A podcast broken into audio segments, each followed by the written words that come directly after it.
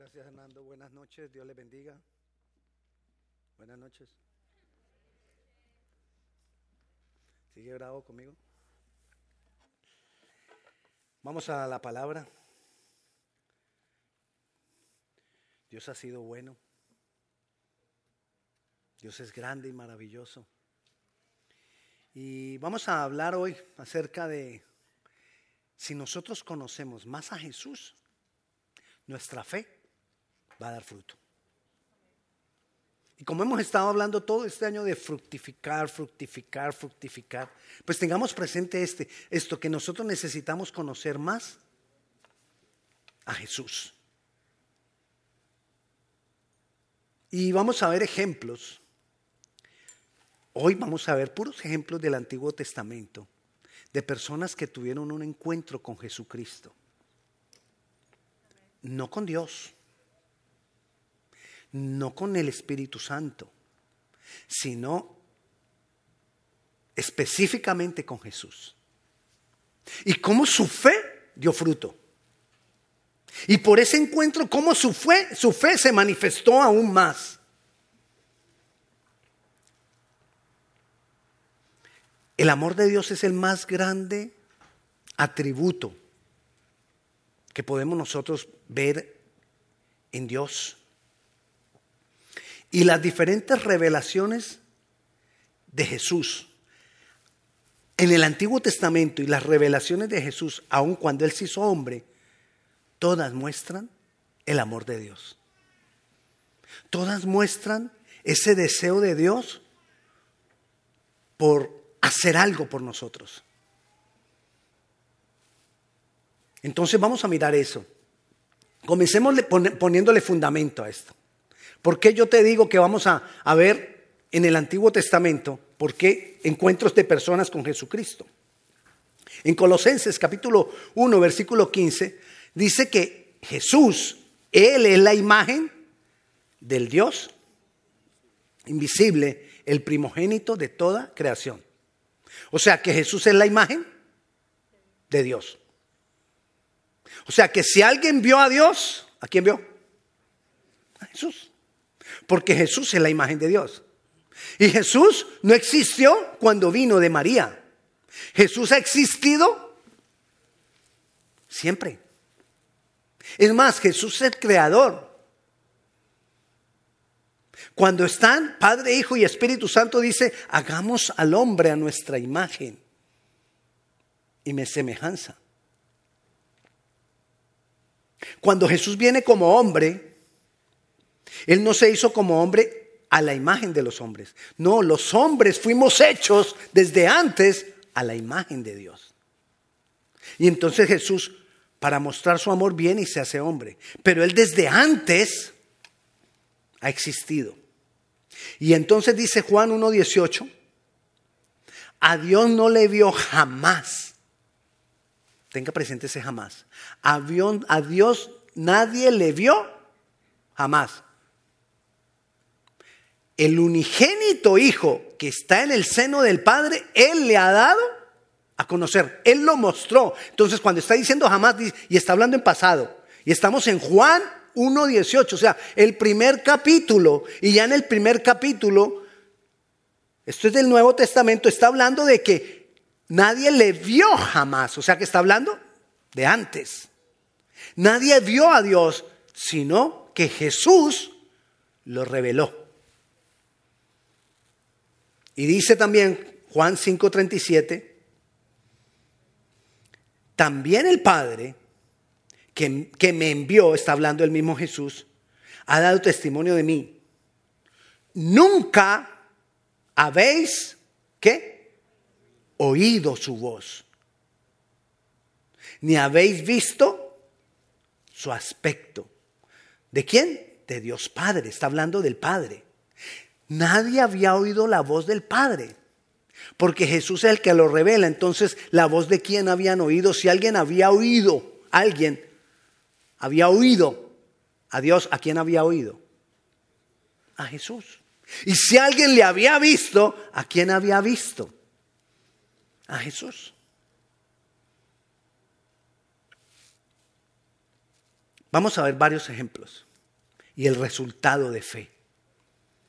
Esto lo hemos hablado antes, como en el 2016, 2017. Pero ahorita quiero que miremos cómo eso produce fe en nosotros, esos encuentros que vamos a evaluar. Génesis 22. Usted recuerda cuando Dios le dijo a Abraham, Génesis 22, cuando Dios le dijo a Abraham que sacrificara a su hijo. Miremoslo. Aconteció, eh, Génesis 22, 1 y 2. Aconteció después de estas cosas que probó Dios a Abraham y le dijo, Abraham. Y él le respondió, heme aquí. Y dijo, toma ahora tu hijo, tu único, Isaac, a quien amas, y vete a la tierra de Moriah y ofrécelo allí en holocausto sobre uno de los montes que yo te diré. Empecemos por mirar quién está hablando ahí. Vuelvo y le repito, aconteció después de estas cosas que probó Dios a Abraham y le dijo, ¿quién le dijo a Abraham? Dios. O sea que el que está hablando con Abraham es Dios. Abraham entonces hace caso, agarra a sus siervos, agarra al niño y se van al monte porque él va a sacrificar al niño. Y caminan y llega un momento donde Abraham le dice a los siervos, quédense ustedes acá, yo me voy con el muchacho a ofrecer sacrificio y se va con el muchacho a ofrecer sacrificio. Y alista el, altar, pone al muchacho ahí, lo amarra, alista leña, pone de todo. Y mira lo que dice en el versículo 11 de ahí mismo, de Génesis 22. Entonces el ángel de Jehová le dio voces desde el cielo porque Abraham ya listó el muchacho para sacrificarlo y tomó el cuchillo y entonces ahí es cuando Dios le dice esto. Entonces el ángel de Jehová. Mucha gente se confunde porque dice el ángel de Jehová. Pero ¿quién fue el que le dijo a él que sacrificara al niño? Dios. Y ahora él está así y dice, y el ángel de Jehová le dio voces del, del cielo y dijo, Abraham, Abraham. Y él respondió, heme aquí. Y extendió a Abraham su mano y tomó el cuchillo para degollar a su hijo. Y dijo, no, extiendas tu mano sobre el muchacho ni le hagas nada, porque ya conozco que temes a Dios, por cuanto no me rehusaste. ¿Quién le había pedido al niño? Dios. Y le está diciendo ahora, no me rehusaste al niño. O sea que ¿quién estaba hablando? Dios. Ese ángel era Dios. El ángel de Jehová era Dios. Y si Abraham estaba hablando con él, si Abraham lo oyó, si Abraham lo estaba viendo, ¿quién era? Jesús. Porque a Dios nadie le vio jamás, sino que es el Hijo, Jesucristo, el que lo muestra. Entonces, ¿con quién estaba hablando Abraham? Con Jesús. Abraham estaba hablando con Jesús. Y lo que le dice eh, Jesús a Abraham, cuando le dice, no rehusaste tu hijo, tu único, entonces alzó Abraham sus ojos y miró, y aquí a sus espaldas un carnero trabado en un zarzal. Y entonces le dijo que tomara el carnero y sacrificara al carnero y no sacrificara al niño. Observando lo que dice Abraham, cuando el niño va camino al monte con Abraham, le dice, papá, llevamos leña, llevamos para hacer el fuego, llevamos el cuchillo, llevamos la cuerda y el cordero Recuerde, Abraham iba con la idea de sacrificar al niño. Y entonces Abraham le dice, Dios se proveerá. ¿Y qué pasó? Cuando Abraham iba a sacrificar al niño en obediencia, Dios proveyó. Dios proveyó. Él se proveerá de un cordero. Fue una declaración de fe. Luego el ángel de Jehová, que sabemos que es Jesús, le dijo, no necesita sacrificar al niño. Ustedes recuerdan lo que dijo Juan el Bautista de Jesús. Cuando vino, Juan estaba bautizando y vino Jesús y lo vio y le dijo, he aquí el Cordero de Dios que quita el pecado del mundo. ¿Quién era el Cordero? Jesús. ¿Quién está hablando con Abraham allá en el monte Moriah? Jesús. ¿Y qué le está diciendo? No sacrifiques el muchacho. Yo he provisto, yo el cordero, he provisto de un cordero para hacer el sacrificio. Era algo profético de lo que él mismo era. Era algo profético de que no iba a ser un ser humano el que iba a ser sacrificado, sino que era el mismo Cordero de Dios que quita el pecado del mundo, que iba a ser sacrificado por nosotros. Pero a lo que voy con esto es que si Jesús está hablando con Abraham, que Dios le dijo, no sacrifiques al niño, a tu único, Dios está revelando que Él va a proveer cordero para sacrificio de nuestros pecados, para perdón de nuestros pecados. Dios lo estaba profetizando. ¿Qué produjo en eso Abraham? ¿Qué produjo eso en Abraham? El hecho del cordero que estaba ahí, ¿qué produjo en Abraham? Produjo confianza. Porque Abraham le creyó a Dios. Abraham obedeció a Dios. Y ahora Dios, a través de Jesucristo, le proveyó. Abraham le creyó a Jesús cuando Jesús le dijo, sacrifícame el niño. Y eso produjo fe. Cuando él iba a sacrificar al niño, ya él iba con fe. Ahora nosotros sabemos que Jesucristo es el Cordero sacrificado por nuestros pecados. ¿Qué debe producir eso en nosotros? Fe. ¿Fe para qué? Fe para seguirle. Fe para obedecerle. Fe para tomarnos de su mano. Fe para entender ese gran amor que Él tiene por nosotros. Fe para que nosotros le creamos a Jesús. Porque una cosa es creer en Jesús y otra cosa es creer a Jesús. Abraham no creía a Jesús porque él ni siquiera sabía quién era Jesús. Pero le creyó a Jesús cuando tuvo ese encuentro con él. ¿Cuántos de nosotros hemos tenido un encuentro con Jesús? No físico, pero hemos tenido un encuentro con Jesús. ¿Cuántos de nosotros hemos tenido de verdad un encuentro con Jesús? No lo puedo creer. Bueno, entonces le hago la pregunta de otra manera. ¿Cuántos cristianos hay acá? Porque si, si una persona no ha tenido un encuentro con Jesús, ni siquiera es cristiano. Porque el cristiano es aquel que tiene a Cristo. Entonces, ¿cuántos de nosotros hemos tenido un encuentro con Jesús? La pregunta es, ¿yo le creo a Jesús? Ok, yo me encontré con Él, pero ¿le creo? ¿Le creo cuando estoy en medio de un problema que Él va a proveer? Cuando estoy en medio de una dificultad, le creo que él, es la provisión que yo necesito. Imagínense en la condición que estaba Abraham por sacrificar a su hijo. Y Dios proveyó. ¿En qué condición estás tú? Dios provee si tú le crees a Jesús. Dios provee si tú tienes un encuentro con Jesús. Dios provee. Pero necesitamos que nuestra fe dé fruto Necesito creerle a Jesús. Cuando Él nos dijo, yo estaré con vosotros todos los días hasta el fin, ¿le creemos a Jesús?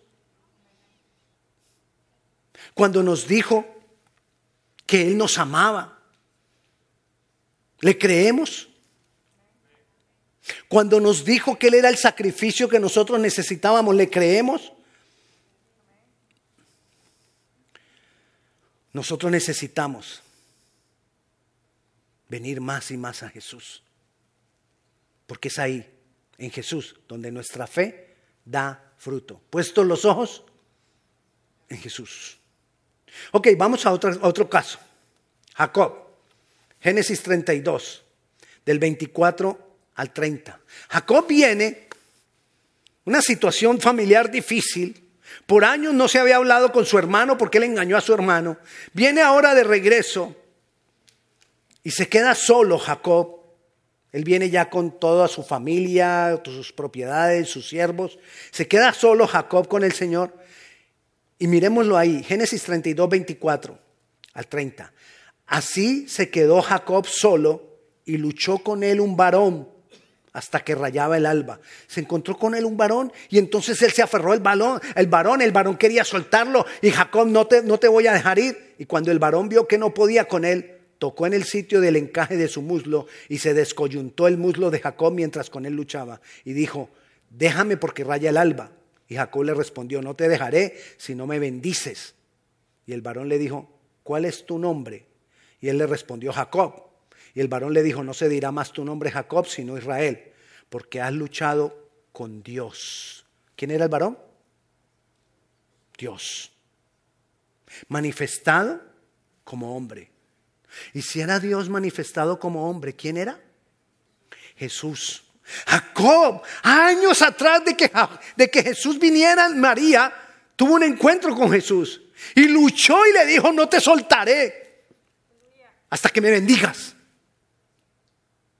Nosotros tenemos que aprender a luchar. Y entonces dice, entonces Jacob le preguntó y dijo, declárame ahora tu nombre. Y el varón le dijo, ¿por qué me preguntas por mi nombre? ¿No te das cuenta quién soy? Es lo que quiere decir, no te das cuenta que soy Dios. ¿Qué nombre tiene Dios? Para los judíos, ellos eran Dios tan reverente que ellos no podían nombrar a Dios.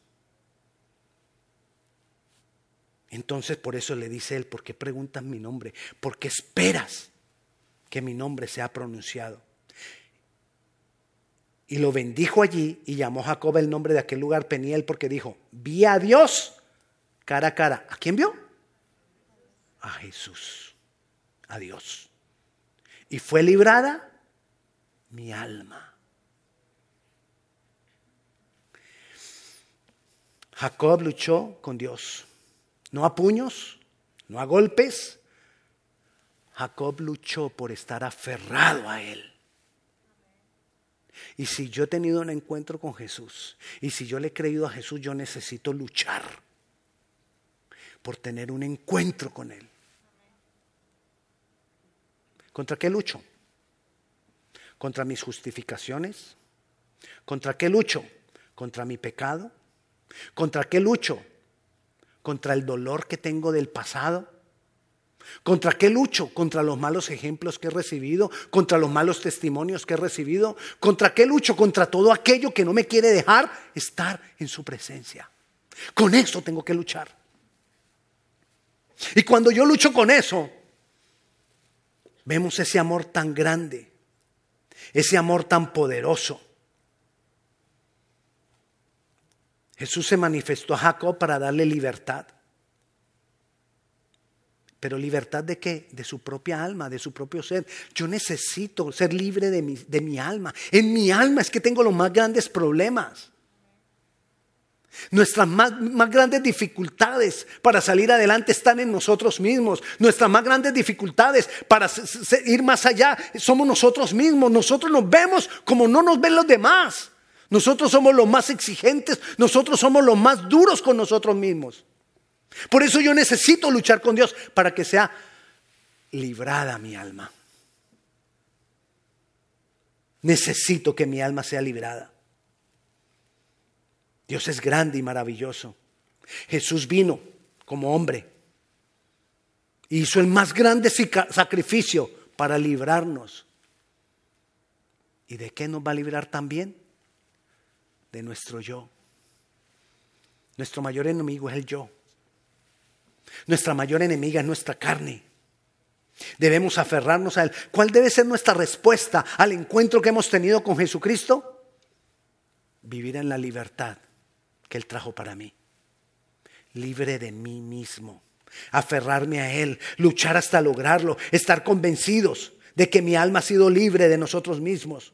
Nuestra alma no quiere. Nuestra alma sacará disculpas. Nuestra alma sacará justificaciones. Nuestra alma sacará argumentos. Y siempre tenemos la disculpa. Y siempre tenemos una gran justificación. Mentira. Nuestro corazón es engañoso. ¿Y qué? Perverso. Lo hemos visto ya hace varios sábados. Lo hemos descubierto, lo hemos desenmascarado. Sí, ese, tu corazón. Bueno, el mío.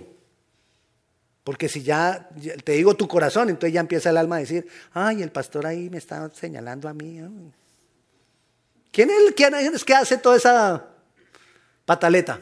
El alma. Cuando somos pataletudos, hay mucha alma. Y Dios nos libra. Vayamos a otro caso. Éxodo 3. Moisés. Mire, Abraham se encontró con Jesús. Jacob se encontró con Jesús. Ahora vamos a ver a Moisés que se encontró con Jesús. Después vamos a ver a Josué que se encontró. Esos grandes hombres se encontraron con Jesús. ¿Sabe qué es lo más hermoso? Que yo también me encontré con Jesús. Esos grandes hombres no son los únicos grandes hombres. Yo también me encontré con Jesús. Y si yo me encontré con Jesús, ¿yo qué voy a hacer? Un gran hombre. Eso es fe. Eso es cuando nuestra fe da fruto. Un hombre en Dios. Un gran hombre en Dios. Una gran mujer en Dios. Si caminamos en esa libertad. Si le creemos a Él. Si dejamos que esa fe dé fruto. Entonces, Éxodo 3, capítulo 2. Está Moisés apacentando las ovejas de su suegro. Y está allá en medio del desierto. Seguramente encontró unos pasticos ahí para las ovejas. Porque suena como contraproducente, ¿no? Que está en el desierto de Moria apacentando las ovejas. ¿Y qué comen las ovejas en el desierto? Seguramente encontró pastico por ahí. Y se le apareció, eh, Éxodo 3, versículo 2, y se le apareció Entienda esa palabra. ¿Cuál? Se le apareció. O sea que lo vio. Y si lo vio, dice, se le apareció el ángel de Jehová. Y si lo vio, ¿quién era? Jesús. Porque al Padre nadie le vio jamás. Y es el unigénito, el Hijo, el que lo muestra. Entonces, ¿a quién vio? A Jesús. Se le apareció el ángel de Jehová en una llama de fuego en medio, de una zarza y él miró y vio que la zarza ardía en fuego y la zarza no se consumía. Entonces Moisés dijo, iré yo ahora y veré esta grande visión porque causa, ¿por qué causa la zarza no se quema? Viendo Jehová que él iba a ver, lo llamó Dios de en medio de la zarza y dijo, Moisés, Moisés. ¿Cómo le dijo? Moisés, Moisés. O sea que él estaba, perdón, él estaba hablando. Él estaba hablando. Él estaba hablando. Y leímos que nadie le oyó, sino que si lo oyó, ¿a quién oyó? A Jesús. Moisés, Moisés. Así que cuando usted oiga Moisés, Moisés, es porque es Jesús. Y él respondió, veme aquí. Y dijo, no te acerques, quita tu calzado de tus pies porque el lugar en que tú estás tierra santa es. Y dijo, yo soy el Dios de tu padre, Dios de Abraham, de... Espera un momentito, ¿le dijo quién? ¿Yo soy quién? Dios. ¿El quién es el que está hablando? El ángel de Jehová que él había visto. Y le dice, yo soy Dios. ¿Quién era? Jesús. Nuestro Jesús. Al que acabamos de adorar con el que hablaste esta mañana, creo. ¿O cuándo fue la última vez que hablaste con él? Así fuera hace ocho días. Con el que hablaste hace ocho días, ya estaba allá. Espero que no haya sido hace ocho días. Espero que haya sido ayer por tarde. Pero lo ideal, hoy mismo. Hoy mismo yo hablé con ese que Moisés habló el mismito. Pero Moisés tuvo que tener una grande visión. Yo lo tengo a diario. A Moisés se le apareció en medio del desierto. A mí en medio de la cama, cuando estoy, voy al trabajo, cuando voy a cualquier parte, cuando no sé a ti dónde. Pero en cualquier lugar, en cualquier momento, en cualquier circunstancia, en cualquier tiempo. Yo soy el Dios de tu padre, Dios de Abraham, Dios de Isaac y Dios de Jacob. Entonces Moisés cubrió su rostro porque tuvo miedo de mirar a Dios. Dijo luego Jehová, Dijo luego, ¿quién? Jehová. ¿Quién era? Dios. ¿Quién era? Jesús. Bien he visto la aflicción de tu... Está hablando con él. Y si Moisés le estaba oyendo, es porque era Jesús. He visto la aflicción de mi pueblo que está en Egipto y he oído su clamor a causa de sus exactores, pues he conocido sus angustias, entonces te voy a libertar a mi pueblo y tú lo vas a llevar a libertad. Después de Moisés tener esa grande visión, él dijo, no me queda otra. Sacó excusa, sacó esto, pero a la final terminó libertando al pueblo de Dios. ¿Por qué? Porque Jesús lo dijo. ¿Y porque él tuvo un encuentro con Jesús? Y creyó a Jesús. Ahí dio fruto la fe de Moisés. Ahí. Él llamó, al, llamó a Moisés para libertar al pueblo de la esclavitud, de la opresión. Qué amor más grande de Dios. El pueblo se había apartado. El pueblo de Israel se apartó el pueblo de Israel fue malo, el pueblo de Israel fue reverde, el pueblo de Israel fue perverso, fue malo.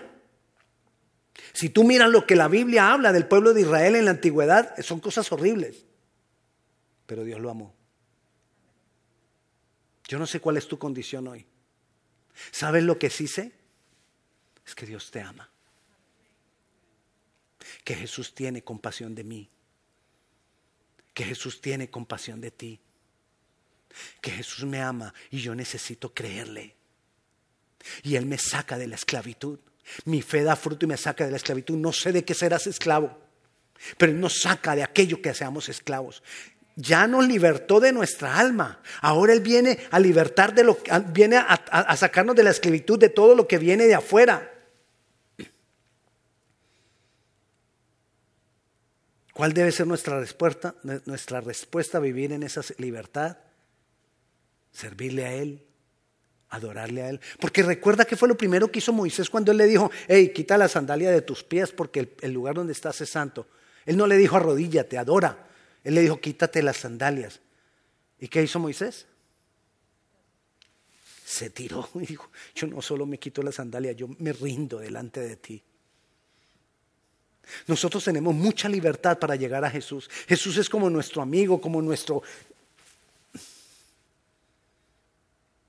Pero debemos humillarnos delante de Él.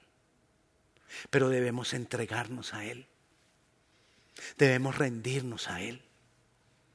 Porque solo yo no puedo. Solo tú no puedes. Y Moisés sacó al pueblo y lo llevó por el desierto y los llevó hasta el borde de la tierra prometida. Y cuando ya van a pasar la tierra prometida, Moisés muere y Dios le dice, ok, levanta a Josué y levanta a Josué y Josué pasa al otro lado al pueblo. Y Josué tiene un encuentro con Jesús. Wow. Abraham ¿Quién más? Jacob.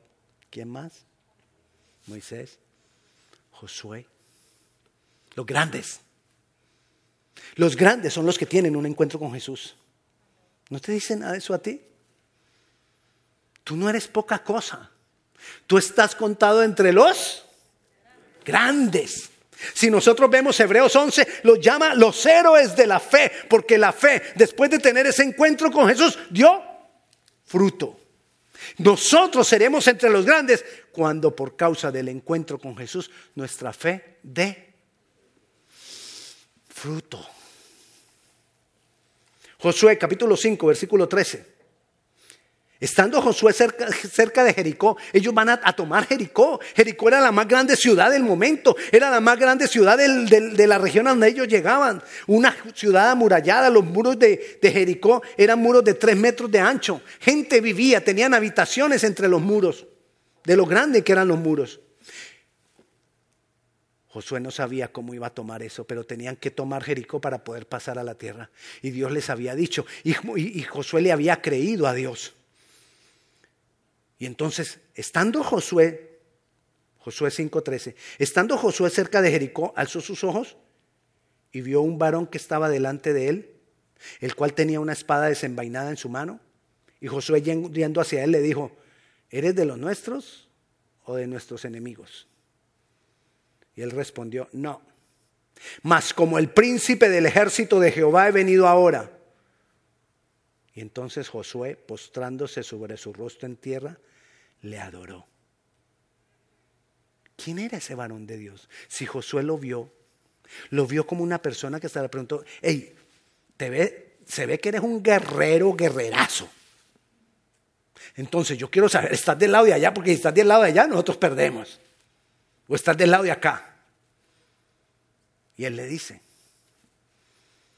he venido como el príncipe del ejército de Jehová. Y entendió Josué que quién era Jesús. Porque le vio, habló con él y le dijo, ¿qué dice mi Señor? Ahí, postrado, le dijo, ¿qué dice mi Señor a su siervo? Soy tu siervo. Solo con ese encuentro, solo con tenerlo ahí al frente, ya le digo, yo te serviré. Nosotros a veces necesitamos caminar con Jesús como que tiempo para poderle decir, Señor, me rindo, me entrego.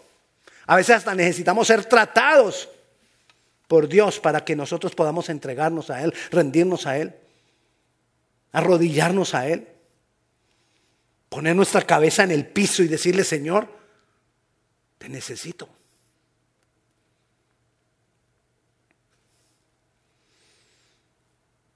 Y el príncipe del ejército de Jehová respondió a Josué. El príncipe del ejército de, Jehová respondió a Josué. Ese nombrazo, el príncipe del ejército de Jehová. Y nosotros como tenemos tanta confianza con él, nosotros le decimos Jesús. Cortico. Nickname. Mi Jesús. Es más, yo le digo mi Jesús. Mi Señor. Porque Él nos dio ese libre acceso a la presencia de Dios. Porque Él nos dio esa libertad para que lleguemos a su presencia. Y el príncipe del ejército de Jehová respondió a Josué, quita el calzado de tus pies porque el lugar donde estás es santo. Y Josué así lo hizo. Vencieron Jericó porque Jesús le dio la victoria. Vencieron Jericó. Dios le dijo a Josué que rodear a Jericó, recuerdan, rodear a siete, días y el último día siete veces. ¿Quién le dijo? Jesús. Porque si le dijo y él lo oyó, ¿quién era? Jesús. Jesús le dio la estrategia, Jesús le dio la victoria, Jesús estaba ahí. ¿Qué amor más grande? Ahora Jesús viene a darle al pueblo el respaldo. Ahora Jesús viene a, defender al pueblo. Se viene y se, manifiesta como un gran guerrero. Y les viene a dar la, victoria. Les dio el respaldo para conquistar toda esa tierra. Vencer Jericó era el respaldo para conquistar toda esa tierra que conquistaron. Jesús está ahora contigo. Ese mismo, el mismo Jesús que estuvo allá con Josué con, la espada desenvainada y todo. El mismo Jesús está hoy con nosotros. El mismo Jesús murió por ti, murió por mí. El mismo Jesús resucitó. El mismo Jesús está hoy dispuesto, con ese mismo amor que estuvo dispuesto, está hoy dispuesto para con nosotros. ¿Qué hizo Josué? ¿Cuál fue la respuesta de Josué? Hacerlo su Señor. Esa fue la respuesta de Josué. Te hago mi Señor. ¿Qué dice mi Señor a su siervo? Fue la respuesta de Josué. ¿Cuál es la respuesta mía, Jesús? A veces no le damos el valor que Él tiene. Porque como tenemos libre acceso,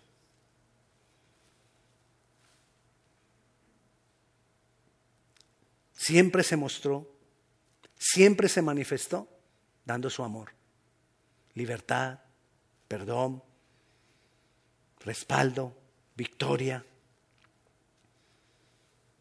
Él, no él, nunca pidió adoración aunque la merecía y la aceptó cuando se la dieron. Él nunca mostró superioridad, aunque la tenía. Siempre mostró su amor, su cuidado. Y hoy lo sigue haciendo por ti y por mí. Porque Él es el mismo por siempre. En su carácter Él no ha cambiado. ¿Acaso no nos dijo, si, Él nos dio a su Hijo, no nos dará con Él juntamente todas las cosas? Y vayamos por un segundo a Miqueas, capítulo 5, versículo 2.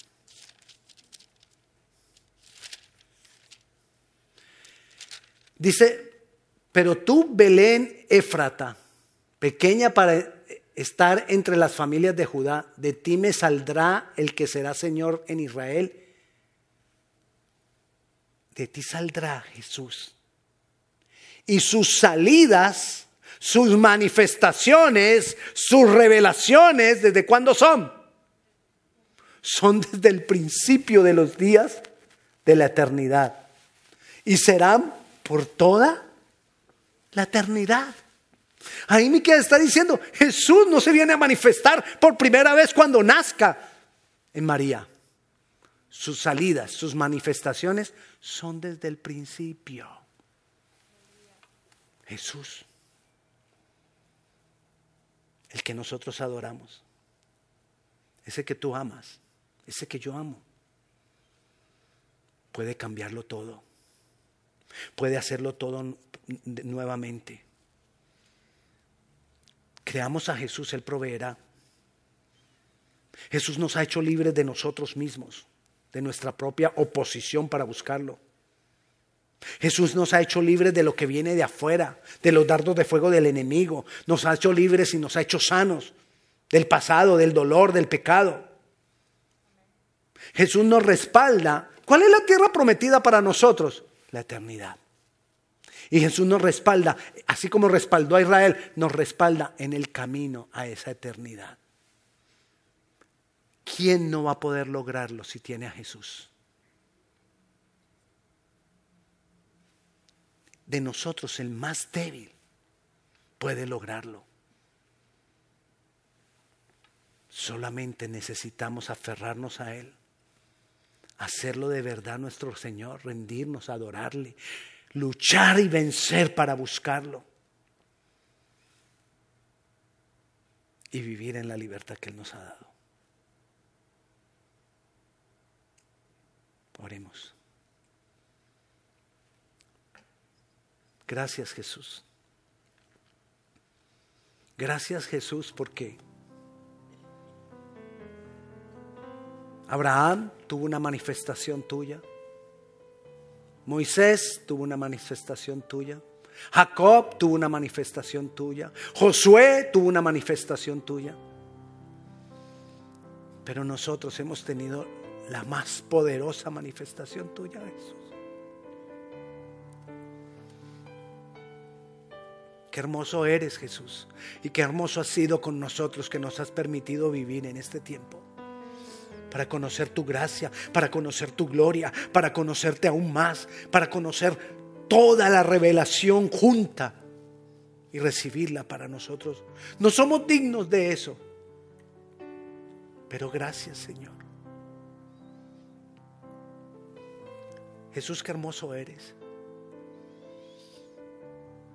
Nosotros te adoramos y te hacemos nuestro Señor. Nosotros nos rendimos a ti, Señor. Yo me rindo, Dios. Yo me rindo, Señor. Y aunque tenemos luchas, dificultades, quizás necesidades, tú estás ahí. Para glorificarte en nosotros, Jesús.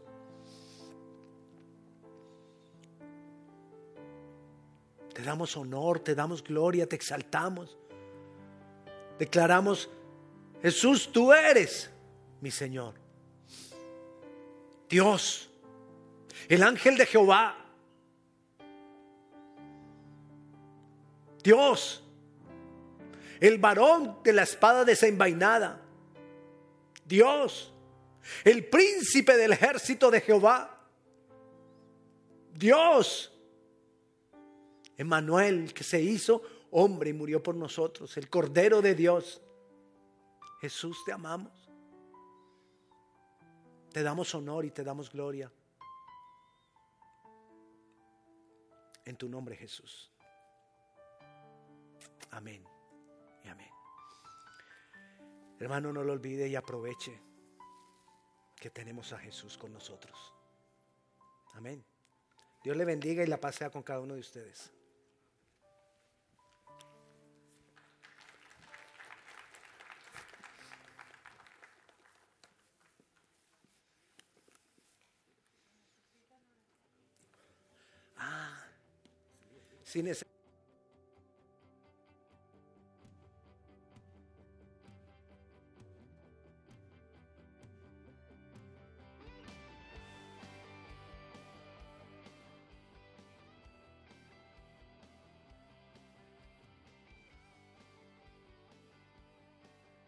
Si necesitas oración, aquí al frente hay unas personas que pueden orar por ti. Muchas gracias. Dios le bendiga.